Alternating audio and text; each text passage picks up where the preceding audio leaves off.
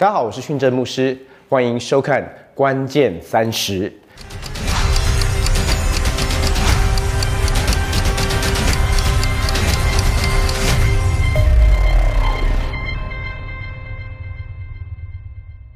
今天我们要花一点时间来看在圣经里面的一个故事。这个故事里面有大卫、拿巴，还有一位叫做亚比该的姐妹。这个故事是记载在撒母耳记上二十五章二到三十五节的故事。让我来读给大家听。在马云有一个人，他的产业在加密，是一个大富户，有三千绵羊，一千山羊。他正在加密剪羊毛。那人名叫拿巴，是加勒族的人。他的妻名叫雅比该，是聪明俊美的妇人。拿巴为人刚愎凶恶。大卫在旷野听见说拿巴剪羊毛，大卫就打发十个仆人，吩咐他们说：“你们上加密去见拿巴，提我的名问他安，要对那富户如此说：愿你平安，愿你家平安，愿你一切所有的都平安。现在我听说有人为你剪羊毛。”你的牧人在加密的时候和我们在一处，我们没有欺负他们，他们也未曾失落什么。可以问你的仆人，他们必告诉你。所以愿我的仆人在你眼前蒙恩，因为是在好日子来的。求你随手取点赐予仆人和你的儿子大卫。大卫的仆人到了，将这话题大卫的名都告诉了拿巴，就住了口。拿巴回答大卫的仆人说。大卫是谁？耶西的儿子是谁？近来背逆主人奔逃的仆人甚多，我岂可将饮食和为我剪羊毛人所宰的肉给我不知道从哪里来的人呢？大卫的仆人就转身从原路回去，照这话告诉大卫。我想在这段经文的里面，我们需要明白的是，这个时间点，大卫其实是在逃难的过程当中。如果你熟悉大卫的故事，我们知道他在年幼的时候就被先知撒母耳高抹，要做下一任以色列的王。在高抹之后，后来他在战场上面打败了巨人歌利亚，一夕之间他成为以色列国家家喻户晓的英雄。后来又进到皇宫里面，成为扫罗王的驸马爷，也跟扫罗王的儿子约拿丹成为拜把兄弟。这一切都看似非常的美好。可是有一天，扫罗王被嫉妒充满了心，他开始仇视大卫，把大卫当做他的眼中钉，甚至最后要夺取大卫的性命。大卫因着逃难的缘故，就逃离了皇宫，开始了他的逃难的人生。就在逃难的过程当中，他在旷野那个地方，圣经上告诉我们，有很多很多的人跑去投靠他。大部分投靠他的人都是欠债的、窘迫的、生命破碎的。而你要想象，当你在逃难的时候，不要说食物了，你要拥有食物可以生存下来，就已经非常非常的困难。何况你有这么多的人跟随着你。所以就在这样的一个光景当中，我们来看这个故事。所以其实呢。大卫派了他的十个仆人去找当时在这个地方一个非常非常富有的人，名字叫做拿巴。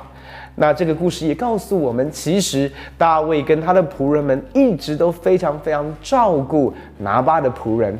那可能你会觉得啊，是不是大卫的仆人去跟拿巴收保护费啊？其实不是的。其实刚才告诉我们说，他们是在好日子的时候来找拿巴。什么叫做好日子？好日子其实的意思就是他们在过节期。你知道犹太人过节期，就好像我们华人过我们的农历新年一样。如果你记得，通常我们农历新年回家过新年，吃年夜饭的时候，通常准备的食物是刚刚好吗？当然不是，那个食物一定是丰盛到完全吃不完，还可以剩余隔一天、再隔几天，甚至一个礼拜都吃的。都都吃不完的食物，其实就是在这样的一个状况当中，知道他们有非常非常多的食物，而且是会有很多的剩余，甚至会有很多的浪费的时候，大卫派他的十个仆人去找拿巴说：“如果可以的话，把这些的食物赏赐给你的仆人啊，你的仆人们，还有你的儿子大卫。”所以大卫是非常非常的谦卑，派他的仆人去跟拿巴要一些的食物。可是我们知道拿巴拒绝他，拿巴的回应是什么？拿巴的回应是：大卫是谁啊？耶西的儿子是谁？最近逃跑离开主人的仆人很多啊。其实我们知道拿巴知道大卫是谁，对不对？可是拿巴不只是拒绝了大卫的请求，他甚至用羞辱的方式拒绝大卫的请求。而就在这个当下，我们来看一看哦，大卫的反应是怎么样？我们继续来读这段经文。圣经上说，大卫向跟随他的人说：“你们个人都要带上刀。”众人就都带上刀。大卫也带上刀，跟随大卫上去的约有四百人，留下两百人看守器具。有拿巴的一个仆人告诉拿巴的妻亚比该说：“大卫从旷野打发使者来问我主人的安，主人却辱骂他们。但是那些人待我们甚好，我们在田野与他们来往的时候，没有受他们的欺负，也未曾失落什么。我们在他们那里牧羊的时候，他们昼夜做我们的保障。”所以你当筹划，看怎样行才好，不然破患定要临到临到我主人和他全家。他性情凶暴，无人敢与他说话。亚比该急忙将两百饼、两皮带酒、五只收拾好了的羊、五细亚烘好的穗子、一百葡萄饼、两百无花果饼，都放在驴上，对仆人说：“你们前头走，我随着你们去。”这事她却没有告诉丈夫拿巴。亚比该骑着驴正下山坡，见大卫和跟随他的人从对面下来，亚比该就迎接他们。大卫曾说：“我在旷野为那人看守所有，以致他一样不失落，实在是突然了。他向我以恶报善，凡属拿巴的男丁，我若留一个到明日早晨，愿神重重降罚于我。”好，在这段经文里面，我们看到大卫的反应是什么？大卫的反应。他就跟说：“兄弟们，带上刀。”弟兄姐妹，你要知道，当大卫说“带上刀”的时候，他不是开玩笑的。大卫身上有非常多的恩高，但是其中一个非常独特的恩高就是征战的恩高。当大卫要去打仗的时候，你绝对要相信一件事：啊，他是认真的。那大卫不只是自己气愤愤的回应拿巴的这样的一个羞辱。他还带着他的兄弟，多少兄弟？圣经上说他带了四百个人，他绕了四百个兄弟要一起去什么？因为他觉得拿巴羞辱他，所以他甚至怎么样回应？他在神的面前发誓说：如果到明日早晨，我如果没有把拿巴全家里面所有的男丁杀死，愿神重重的。降罚于我。我们在圣经里面都看见过大卫在艰难的环境当中，他的回应通常是什么？他会先来求告耶和华。可是，在这一件事上，你发现他完全没有祷告寻求神的面。他在当下听了拿巴的回应，立刻就反应。那个反应，我们也要说是非常非常的极端，跟非常非常的夸张的，跟我们所熟悉的大卫的的性情是很不一样的。那我们要说，到底发生了什么事？圣经上说，大卫的回应是因为这个人以恶报善，没有错，拿巴是以恶报善。但是如果我们仔细来思想，拿巴的以恶报善跟大卫的反应，你会觉得是完全不成正比。不过就是拒绝了你的请求，不给你饭吃，甚至在拒绝请求的过程当中羞辱了你。可是你的回应却是什么？你的回应却是要把人家的全家的男丁，这边上面圣经上说男丁包括什么？从老到少，小孩，只要是男生，你都要把他们灭绝。这样的一个反应，你不觉得有点极端吗？你知道我们中文有一个用词非常有趣，叫做迁怒。你知道什么叫做迁怒啊？迁怒的意思就是其实。你宣泄你怒气的对象，跟你怒气产生的来源是不是不一样的？意思是说你在那里受气，可是却在一个另外的地方把这个把你的怒气倾倒下来。我们在大卫的身上就看见到，其实拿巴只是他迁怒的对象。发生了什么事？这是我们一起要来思想的。我们来看，接下来出现了一个人物。他的名字叫做亚比该。亚比该做了什么？我们一起来读这段经文。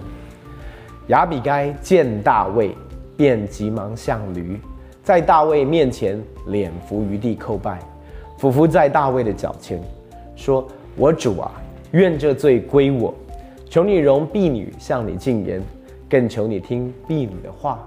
我主不要理这坏人拿巴，他的性情与他的名相称，他名叫拿巴，他为人果然愚顽。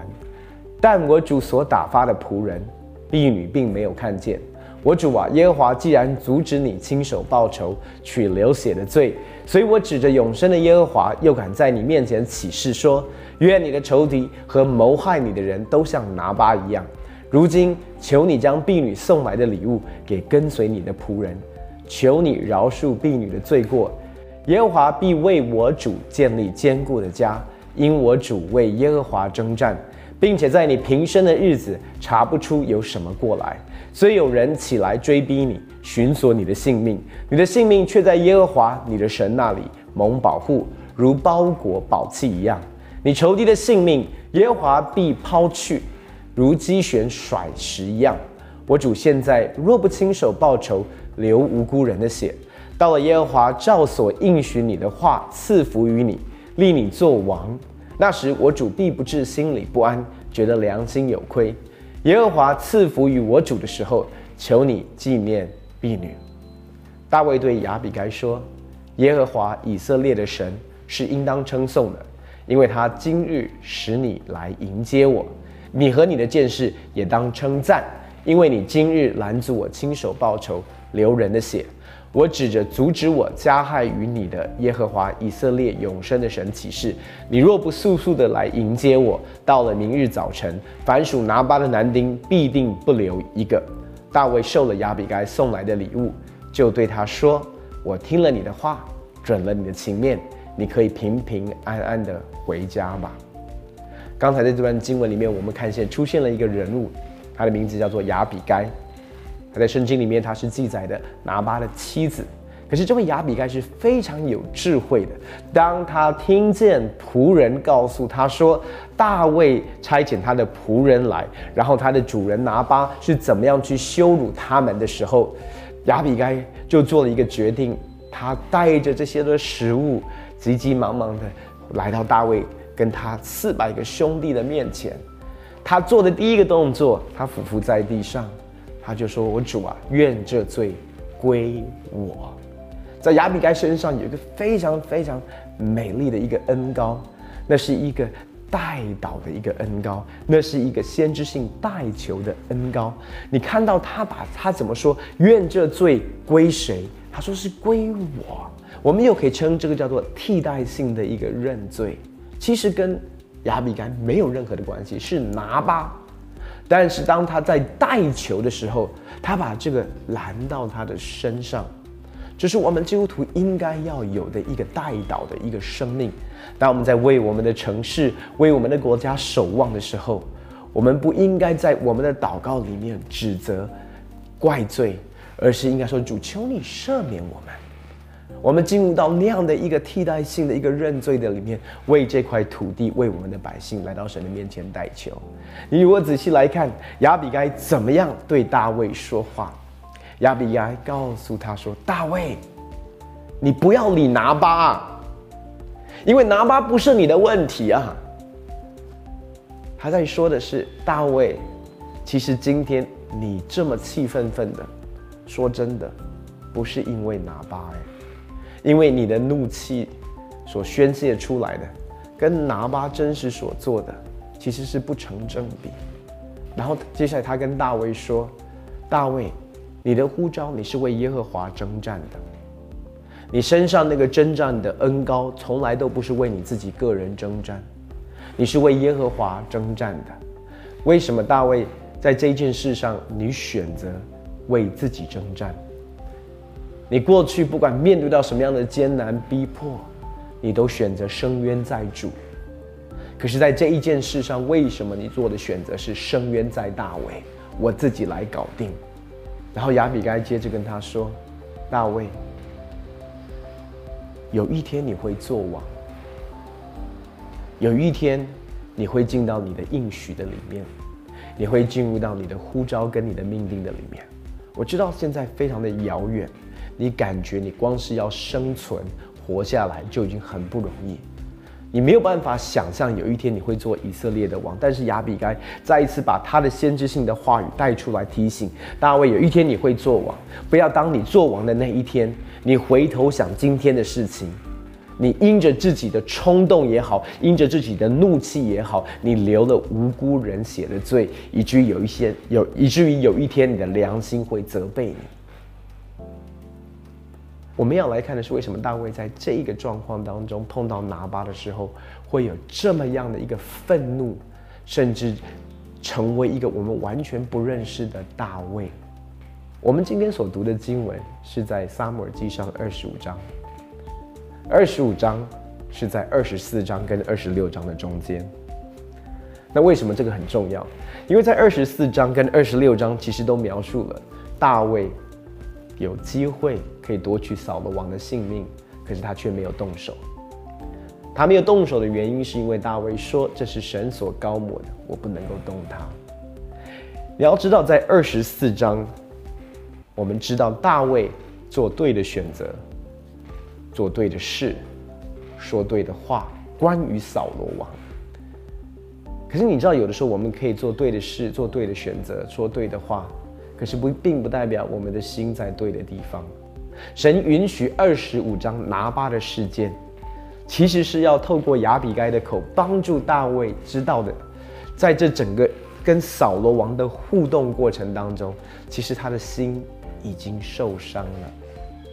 他的心已经受伤了。亲爱的弟兄姐妹，你要知道，我们的怒气通常不是我们最需要去面对的问题。从心理学的角度来讲，你知道我们的 anger，我们的怒气，其实不是他们是，其实 anger 是我们在心理学叫做 secondary emotion，它是一个第二的反应的一种情绪，它不是最原始的情绪。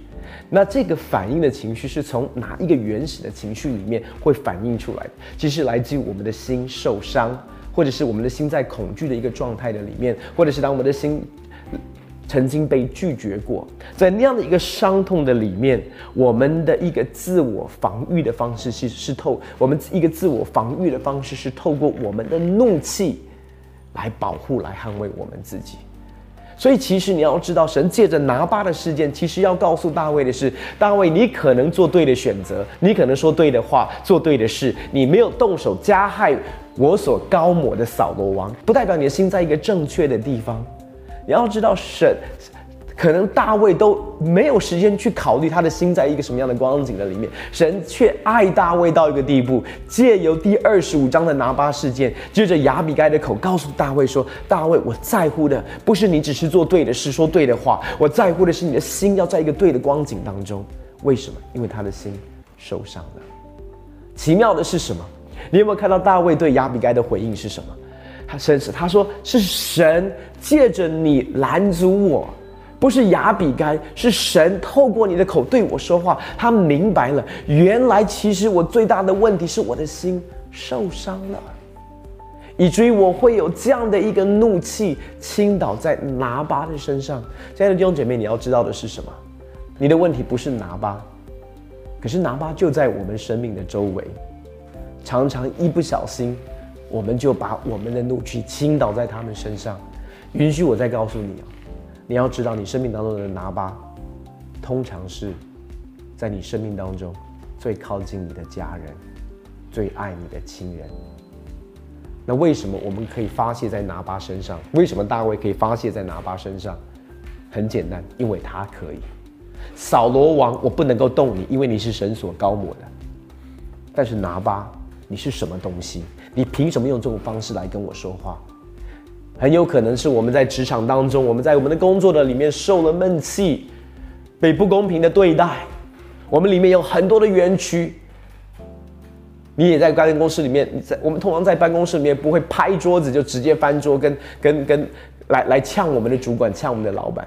所以你带着这个闷气，你回到家里的时候，你就发现那一天可能老婆煮菜的时候盐放的多一点，或者是盐放的少一点，或者是那天那那那一天你回家的时候，孩子就是特别不听话。当你在所谓的正当理由的管教当中，因为他们犯错，因为他们不听话，可是你却发现你，你没有办法控制的，把那一个怒气，其实是倾倒在他们的身上。弟兄姐妹，我们需要明白，这是仇敌魔鬼的诡计。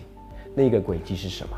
就是要借着我们内心没有处理的伤痛，成为我们生命的里面的一个定时炸弹。